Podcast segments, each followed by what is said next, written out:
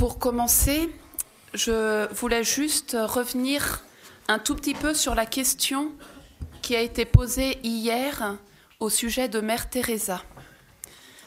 Alors c'est vrai que souvent euh, on exagère un peu ce qu'elle a dit, on rajoute un peu des mots comme Luther euh, rajoutait quelques mots à la Bible.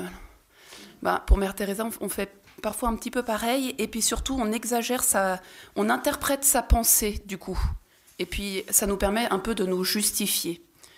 Alors souvent on dit que Mère Teresa euh, disait qu'il suffisait d'être un bon musulman, un, bon hindou, euh, un bon athée pour, euh, pour être sauvé.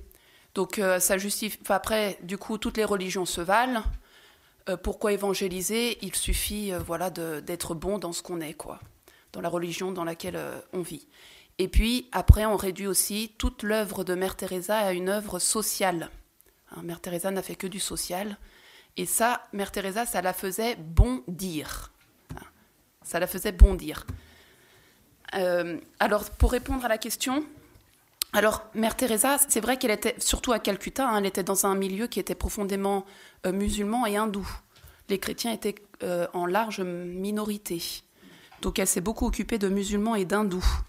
Et euh, c'est vrai que quand elle recueillait des moribonds, qui étaient à deux doigts de la tombe, elle les baptisait pas de force, sans leur consentement et tout ça.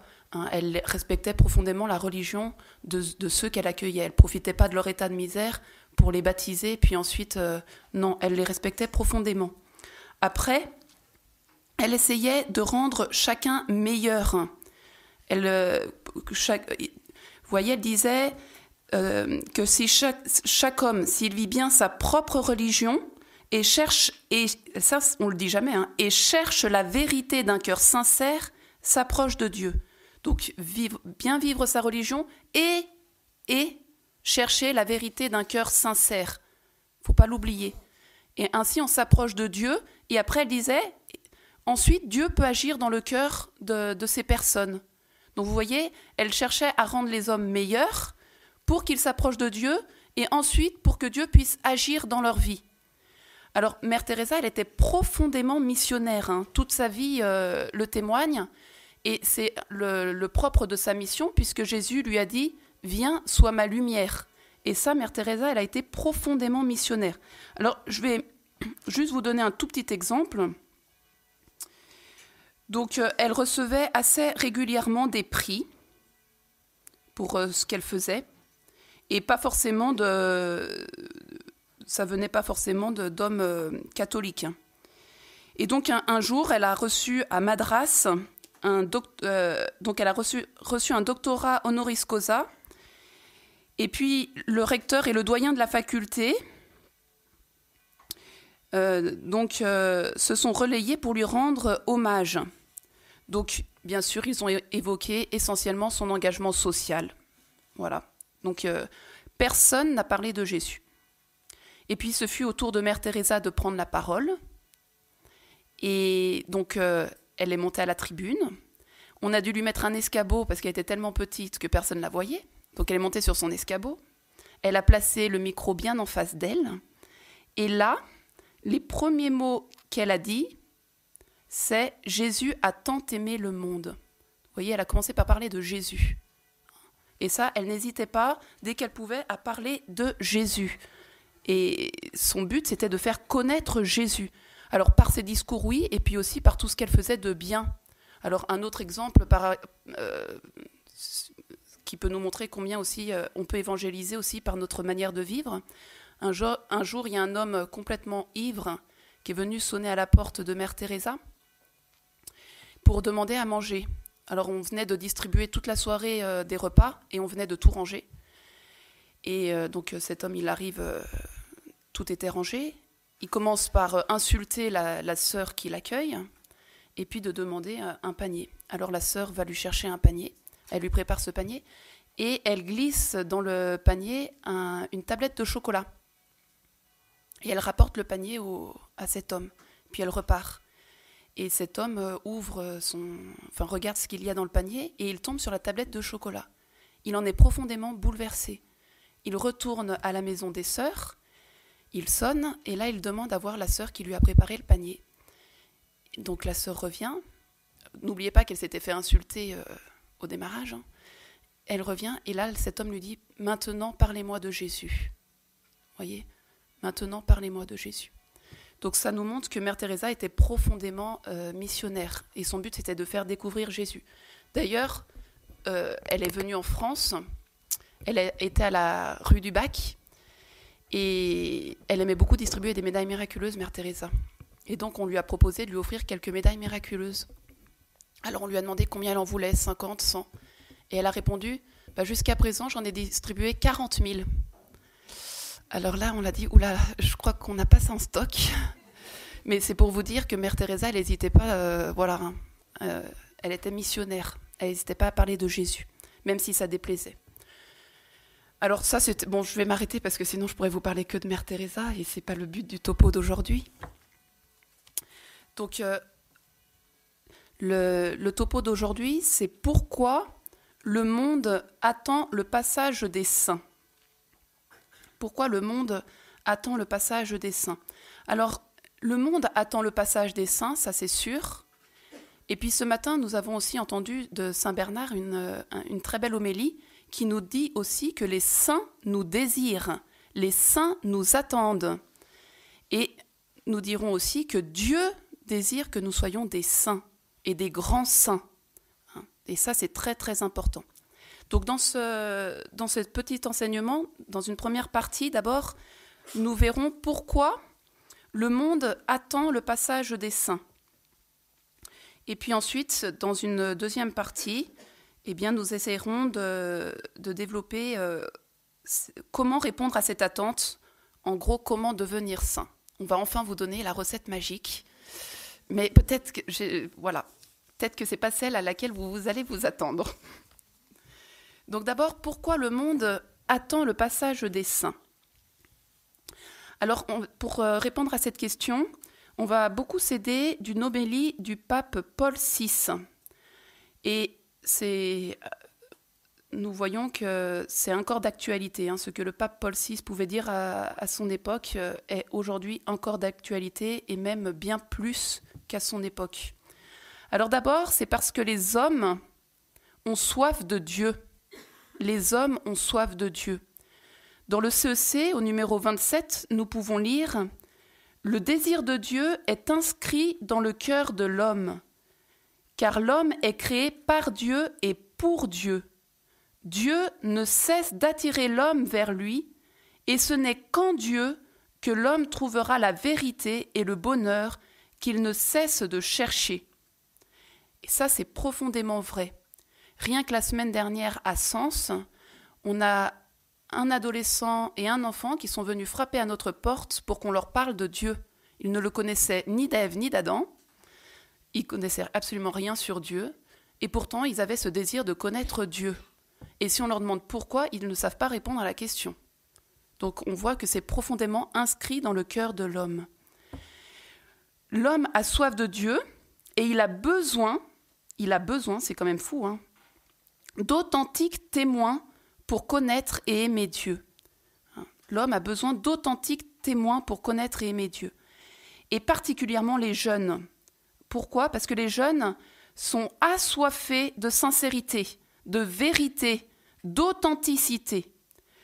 Et nous le remarquons encore plus aujourd'hui, ils courent le monde pour trouver des disciples de l'Évangile qui sont transparents à Dieu et aux hommes qui sont demeurés jeunes de la jeunesse de la grâce divine.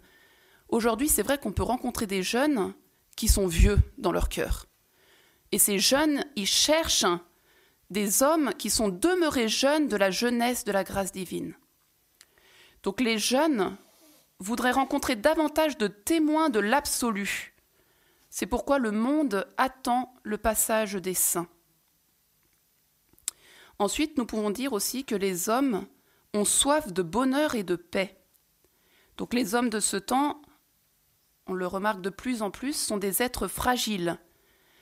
Et c'est vrai qu'ils connaissent facilement l'insécurité, la peur, l'angoisse. C'est quand même assez fou. Enfin, quand on va au collège pour faire de la catéchèse, c'est assez impressionnant de voir combien les adolescents sont angoissés à l'heure actuelle. hein, avec tout ce qu'ils voient.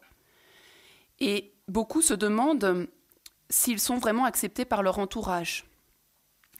Donc nos frères humains ont besoin de rencontrer d'autres frères qui rayonnent la sérénité, la joie, l'espérance, la charité, malgré les épreuves et les contradictions qui les atteignent eux aussi. Hein. C'est pas parce qu'on est chrétien qu'on n'aura plus d'épreuves, mais on a besoin de rencontrer voilà des personnes qui, malgré les épreuves, rayonnent la joie, la sérénité, l'espérance, la charité. On a besoin de témoins remplis de la force de Dieu qui œuvrent dans la fragilité humaine. ça, c'est très important. Et puis, enfin, nous pouvons dire aussi que les hommes cherchent un sens à leur vie. Et de plus en plus. Et de plus en plus. L'homme moderne se pose aussi, et souvent douloureusement, le problème du sens de l'existence humaine. Pourquoi la liberté, le travail, la souffrance, la mort, la présence des autres? Et souvent, ils ne trouvent pas de réponse à ces questions. Et voici que dans les ténèbres, celui qui essaye de vivre l'Évangile apparaît comme celui qui a trouvé un sens, un achèvement à sa vie. Et c'est pour ça qu'on a besoin encore de, jeunes qui rayonnent l'Évangile, qui rayonnent l'Évangile et qui montrent ainsi qu'ils ont trouvé un sens, un achèvement à leur vie.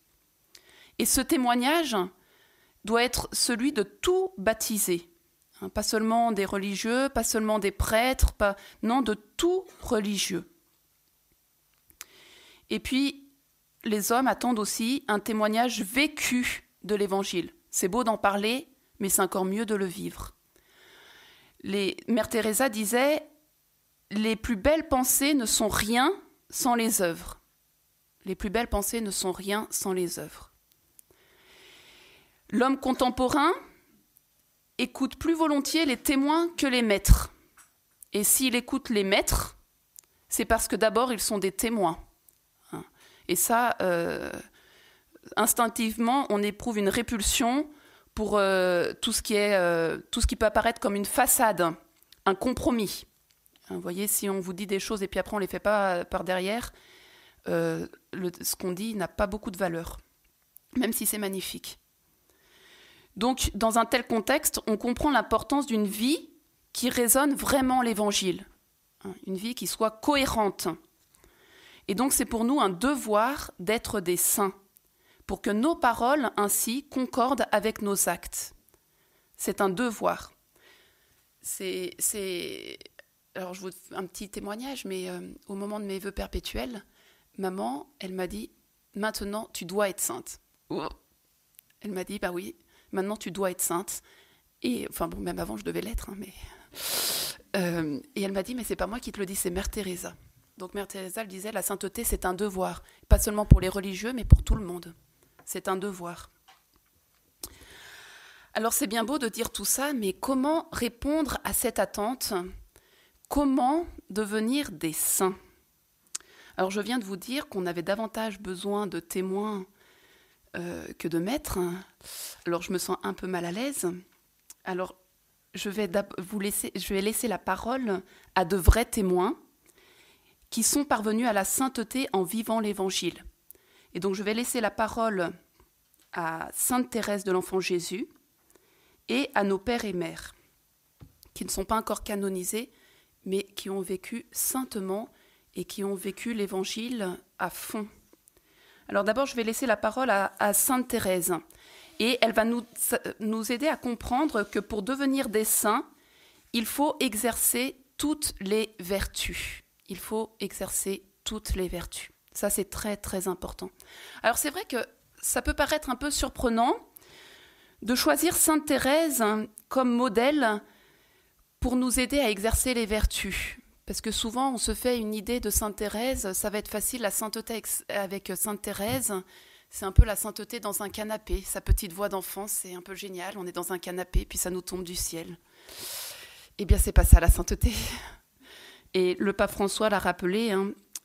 le pape François au GMJ nous a demandé de sortir de nos canapés.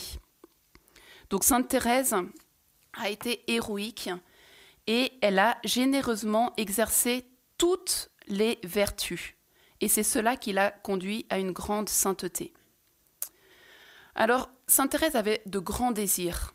Hein. Elle ambitionnait la sainteté, elle voulait pas être une petite sainte, elle voulait être une grande sainte, comme Sainte Jeanne d'Arc. Elle voulait être une grande sainte. Elle avait de grands désirs. Mais, vous voyez, elle se sentait incapable de réaliser ce grand désir. Elle disait Mon désir a toujours été de devenir sainte, mais hélas, j'ai toujours constaté, lorsque je me suis comparée aux saints, qu'il existe entre eux et moi la même différence que nous voyons dans la nature entre une montagne dont le sommet se perd dans les nuages et le grain de sable obscur foulé aux pieds. Donc euh, autant dire que la différence, elle est énorme hein, entre un grain de sable et une montagne. Euh. Et pourtant, Sainte Thérèse ne s'est pas découragée, elle est parvenue à une grande sainteté. Le pape euh, Pie IX a même déclaré qu'elle était la plus grande sainte des temps modernes, seulement dix ans après sa mort, alors qu'elle n'était pas encore canonisée. Et qu'elle n'était, Sainte Thérèse n'est jamais sortie de son Carmel.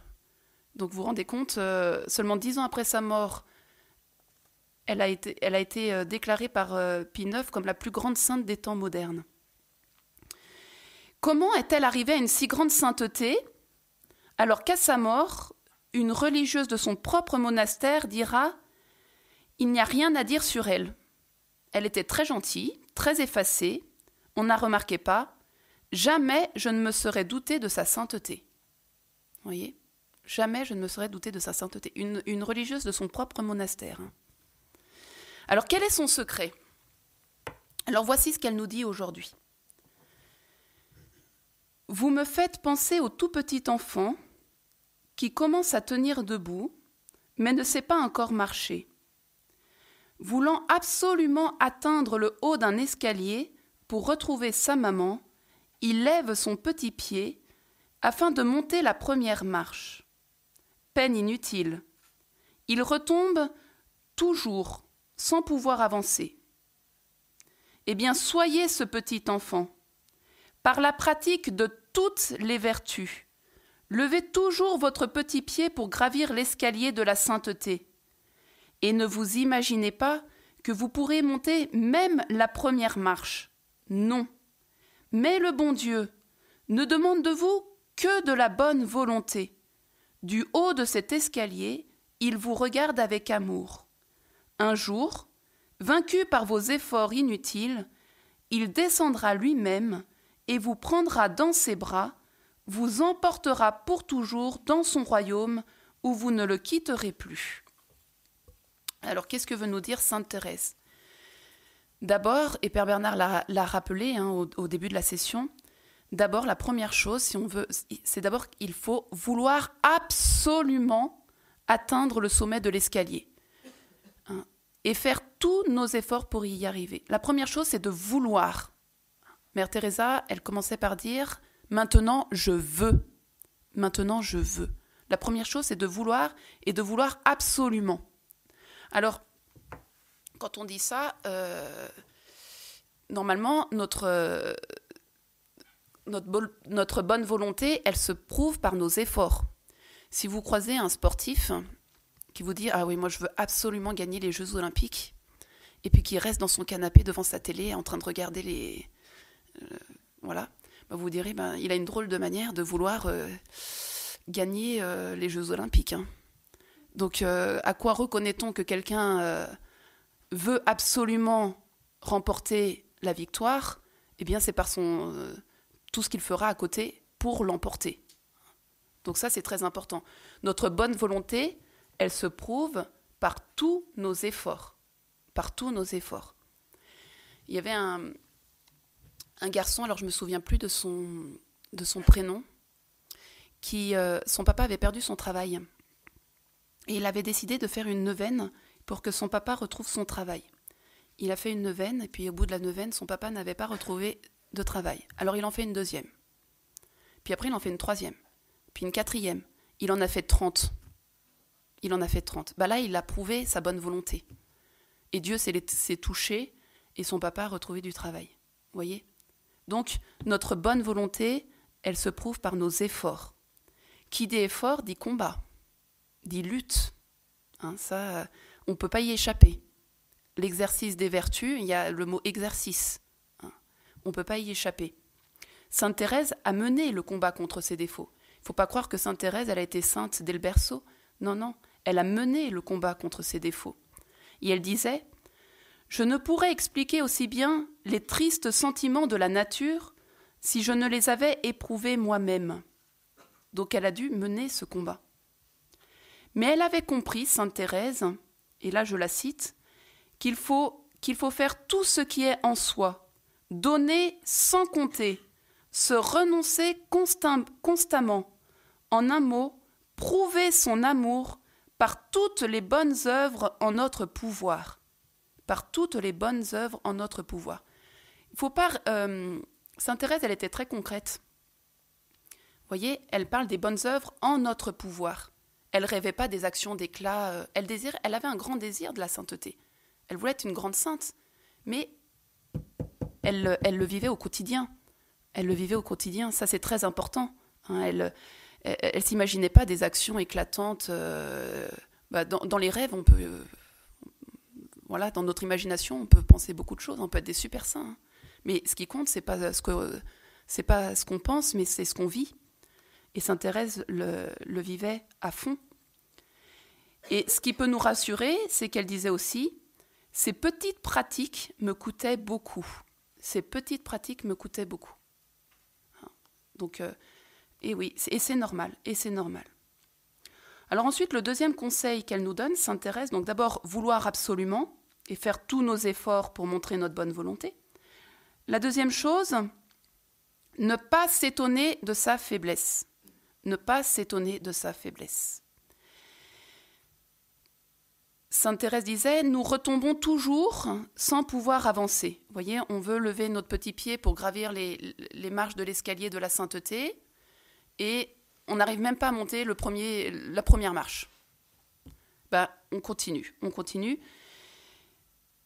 Euh, Saint François de Sales, qui était très réaliste sur, euh, notre... Euh, oui, si j'aime... Enfin, c'est vrai que reconnaître sa faiblesse, c'est l'humilité. Et l'humilité, c'est la vérité.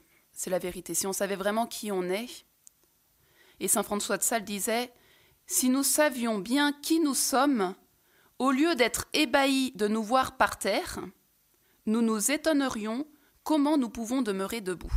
Voyez, on serait plutôt ébahis d'être debout que d'être par terre. Hein.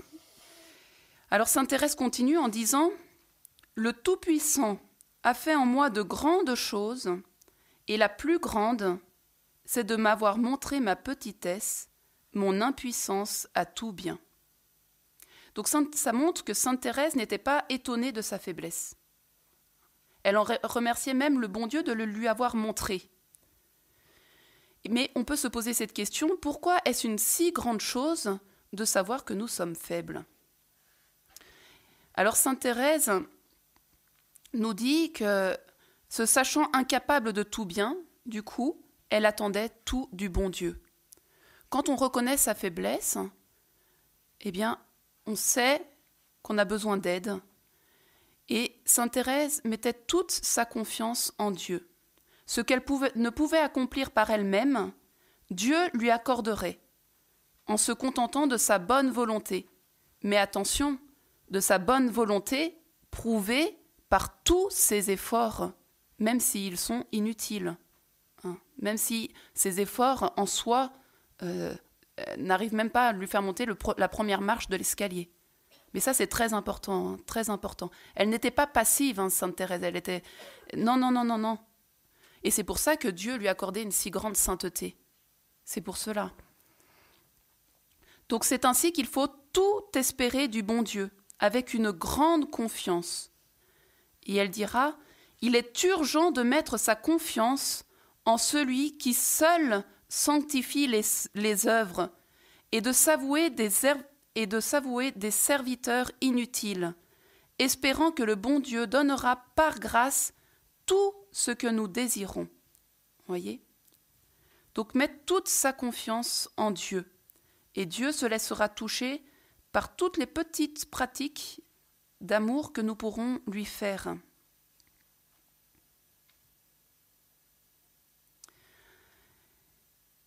Sainte Thérèse, elle, aussi, le, elle faisait le rapprochement avec les parents, hein, pour expliquer un peu ceci. Elle disait que les parents n'exigent pas de leurs enfants plus que ce qu'ils ne peuvent donner. Hein. Ils savent très bien que les enfants sont faibles et ils ne demandent pas plus. Eh bien, cette justice humaine lui donne une idée de ce que peut être la justice divine, si infiniment bonne et indulgente pour la faiblesse de l'homme. Voilà. Alors un autre conseil que nous donne Sainte Thérèse aussi, donc le premier c'est de vouloir absolument, le deuxième c'est de ne pas s'étonner de sa faiblesse et ainsi de tout espérer du bon Dieu, et puis le troisième conseil qu'elle nous donne, c'est de ne pas se décourager, de ne pas se décourager, de toujours lever son petit pied. Toujours, toujours, toujours. Le saint, ce n'est pas celui qui ne tombe jamais, mais c'est celui qui se relève toujours. Parce que si on se décourage, alors là, c'est la démobilisation. Là, c'est. Vous voyez, c'est comme le, c'est comme le malade. C'est celui qui est malade, d'abord, la première chose, c'est que pour être soigné, il faut d'abord qu'il reconnaisse sa maladie. S'il n'accepte pas, s'il ne reconnaît pas sa maladie, il ne pourra pas collaborer avec le médecin pour sa guérison. Et puis, s'il se décourage, celui qui est malade, s'il dit euh, bah, de toute façon, je guérirai jamais, bah, là aussi, on ne peut plus rien faire. On ne peut plus rien faire. voyez C'est très important de. Ça, c'est très, très important. Ne pas se décourager. Sainte Thérèse l'avait compris assez jeune, puisque dans son enfance, enfin, le jour de sa première communion, elle avait pris cette résolution Je ne me découragerai jamais et elle l'a tenu jusqu'à la fin de sa vie. Pourtant, ça n'a pas été simple. Hein. Ça n'a pas été simple. Et elle nous encourageait en disant il faut supporter avec douceur ses imperfections. Et nous dirons même avec patience, avec persévérance et avec confiance, pas en soi mais en Dieu. Alors voici ce qu'elle dit, Sainte Thérèse. Oui, je suis une très petite âme qui ne peut offrir au bon Dieu que de très petites choses. Encore m'arrive-t-il souvent de laisser échapper ces petits sacrifices qui donnent tant de paix au cœur. Mais cela ne me décourage pas. Je supporte d'avoir un peu moins de paix et je tâche d'être plus vigilante une autre fois. Vous voyez, elle, euh, c'est pas parce qu'elle avait perdu une bataille, Sainte Thérèse, qu'elle se disait ça y est, j'ai perdu la guerre, et puis euh, ben qu'elle se décourageait, puis après elle fait plus rien. Bah, effectivement, après on perd la guerre. Hein. Mais euh, parce que, enfin, quand euh, alors une petite histoire, mais c'est papa qui m'accompagnait lorsque je passais le bac. Et il est super, c'est un super coach. Tous les matins, j'avais une séance d'encouragement. Alors il me disait, bon, il me disait pas sœur Teresa, parce qu'à l'époque j'étais pas sœur Teresa, mais il me disait chaque point compte. Si tu, si tu n'écris rien sur ta copie, tu auras zéro c'est écrit un petit quelque chose, bon, peut-être que tu auras 0, mais peut-être que tu auras 0,5. Puis 0,5 plus 0,5, ça fait 1. Et 1 plus 1, ça fait 2. Et comme ça, tu peux, tu grappilles des points. Donc il faut toujours aller de l'avant. Et puis après, il me disait, et puis, c'est pas parce que tu as perdu une bataille que tu as perdu la guerre. Alors moi, je lui répondais, et quand on a perdu toutes les batailles, on fait comment pour gagner la guerre? Donc vous voyez, pour la sainteté, c'est pareil. Chaque point compte.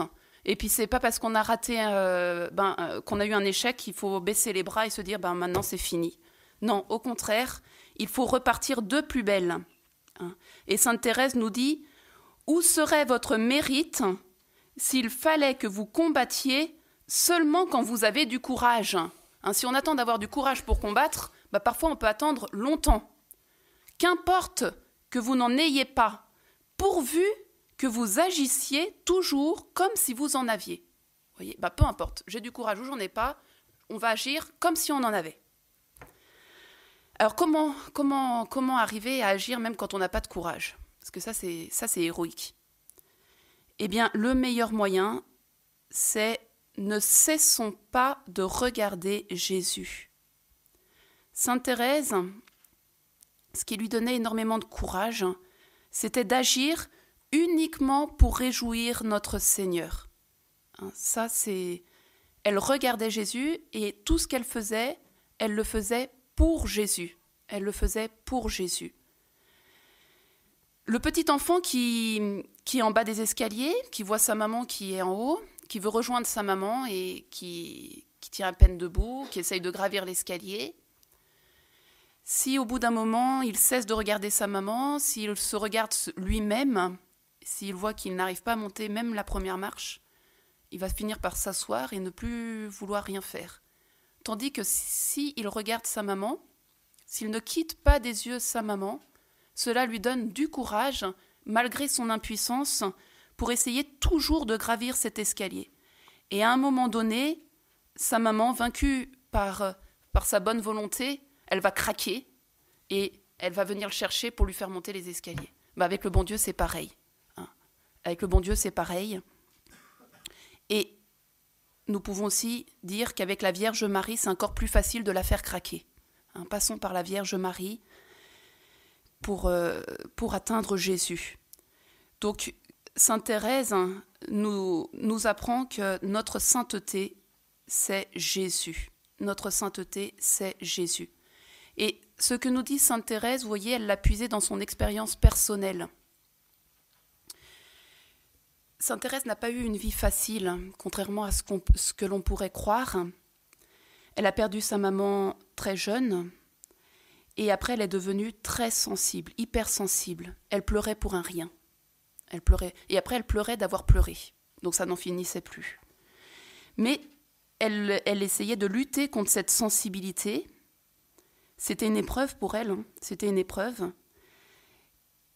Et un soir de Noël, elle a reçu une grâce immense et elle dira En un instant, l'ouvrage que je n'avais pu réaliser en dix ans, Jésus le fit, se contentant de ma bonne volonté qui jamais ne me fit défaut. Voyez, pendant dix ans, elle a essayé de lutter contre son hypersensibilité. Elle n'arrivait, on peut dire, à aucun résultat. Elle ne s'est pas découragée. Et Jésus s'est contenté de sa bonne volonté et ce soir de Noël, eh bien, elle a eu cette grâce de retrouver une âme forte. Et c'est de là qu'elle a puisé son qu'elle a puisé donc toute sa petite voix. Sa petite voix. Il y a un saint qui disait, je crois que c'est saint Augustin, il faut agir comme si tout dépendait de nous et prier comme si tout dépendait de Dieu. Donc ça, ça, résume bien euh, la petite voix de Sainte Thérèse. Et puis, Sainte Thérèse, elle peut aussi nous aider à ne pas seulement rêver la sainteté. Bien sûr, elle avait de grands désirs d'être sainte. Elle avait même le, désir d'être martyre, c'est vrai. Mais, elle, euh, si vous voulez, elle a fait passer ses, ses rêves dans la réalité, dans le concret de sa vie. Elle n'a pas simplement rêvé la sainteté, elle a été sainte. Un nos pères et mères, parlait des idées vécues et qui font vivre. Et euh, donc Sainte Thérèse, elle a été sainte dans les petites actions de chaque jour. Elle a été sainte au quotidien. On peut dire qu'elle a vécu le martyr du quotidien. Elle a aussi vécu le martyr de la foi. Et elle veut nous aider dans ce sens-là. Alors une toute petite histoire qui est arrivée à Mère Teresa. Une fois, il y a une, euh, une de ses filles spirituelles qui vient la voir euh, pour lui dire qu'elle désirait euh, être martyre. Alors Mère Teresa, très bien. Et puis, euh, bon, juste après, cette, cette personne, elle se fait insulter. Insulter. Et alors là, ça la blesse profondément, elle réagit très mal. Et puis elle va même trouver Mère Teresa pour se plaindre. Et puis Mère Teresa lui fait simplement, lui dit simplement ces deux mots. Et moi qui croyais que vous vouliez être martyr. Ah Et oui. Donc le martyr, ça commence dans les petites choses. Accepter des remarques, accepter des, humiliations. Voilà pour Sainte Thérèse. Alors maintenant, nous allons passer, ça sera un peu plus court, nous allons passer, donc, euh, nous allons demander l'aide de nos pères et mères. En quoi nos pères et mères donc, euh, que vous avez euh, ici peuvent nous aider à devenir de grands saints. De grands saints. Eh bien, c'est par la, la cordée. La cordée. Alors, c'est vrai que souvent, nous comparons le chemin de la sainteté à une ascension, une montée. Sainte Thérèse, comme on vient de le dire, parlait bien de l'escalier à gravir. Et dans cette ascension, on ne peut pas être seul. Ça, c'est très important. Dans cette ascension, on ne peut pas être seul. Et hum, je ne sais plus quel frère le rappelait, hein, on, ne peut pas euh, dire, bon, bah moi, je, je m'occupe de, mon propre salut, et puis ça suffit bien. Non, non, non, non. Hein. Et nos pères et mères l'avaient bien compris. On a besoin d'être aidés, soutenus, et on dira même encordés pour avancer. Ça, c'est très important. Voyez, même le Padre Pio, qui hum, est un très grand saint, n'avait pas les lumières pour lui-même. Pourtant, il avait des lumières pour beaucoup, beaucoup de personnes, mais pas pour lui-même. Pas pour lui-même. Hein. Donc, si le Padre Pio n'avait pas les lumières pour lui-même, alors nous, n'en parlons pas. Hein. Alors, vous l'avez bien compris, on ne peut pas devenir saint tout seul. On ne peut pas devenir saint tout seul. Et le meilleur moyen d'être des saints, c'est d'aider les autres à le devenir c'est d'aider les autres à le devenir. Alors l'accorder, l'accorder en, montagne, elle nous permet d'éviter bien des dangers. Souvent, il y a un danger, en montagne qu'on ignore. Alors c'est un danger qui arrive euh, lorsque lorsqu'on parvient à une certaine altitude. Donc on, est, on a déjà bien marché, on est fatigué. Et puis on arrive à une certaine altitude, donc il y a moins d'oxygène, on arrive moins à respirer. Et à ce moment-là, vous voyez, le grand danger, c'est de s'endormir. Et oui, en montagne, un des grands dangers, c'est de s'endormir. Parce que à ce moment-là, si on s'endort, si on est seul, eh bien on ne se réveille plus. On ne se réveille plus. On meurt de froid.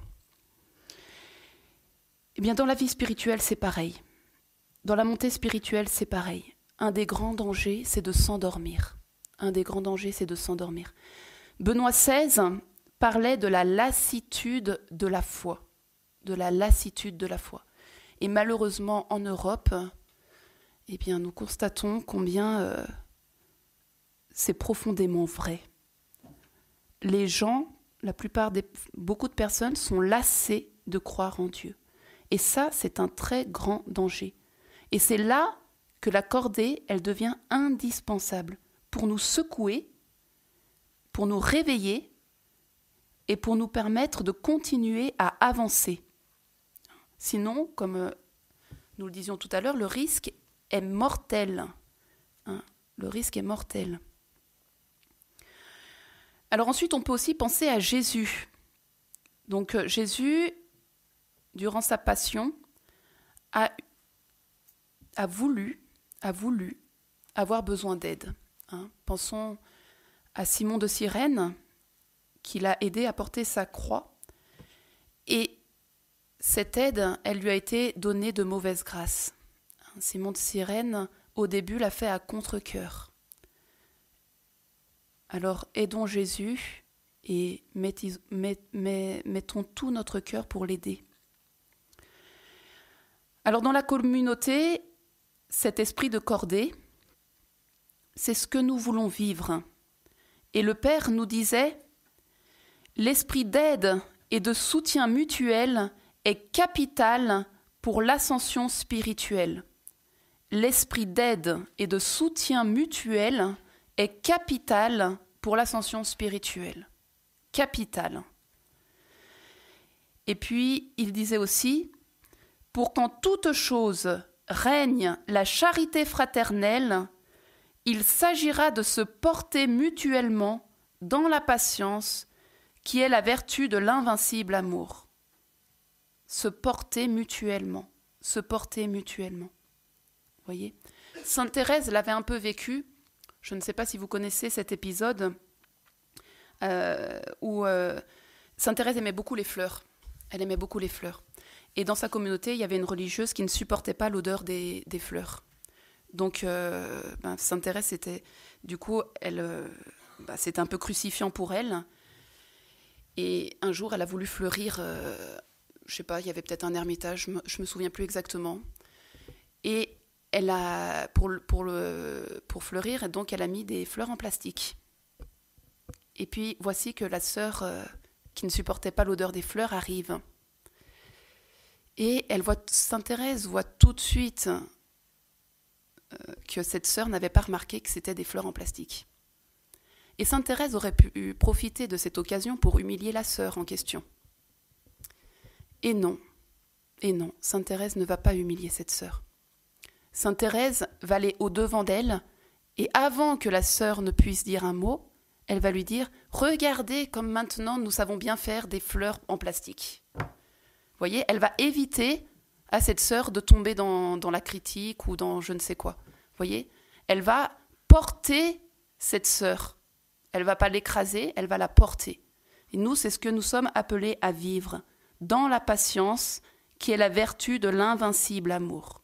Voyez, ça c'est euh, c'est une preuve, euh, c'est là où c'est l'héroïcité de la vie de Sainte Thérèse. Hein.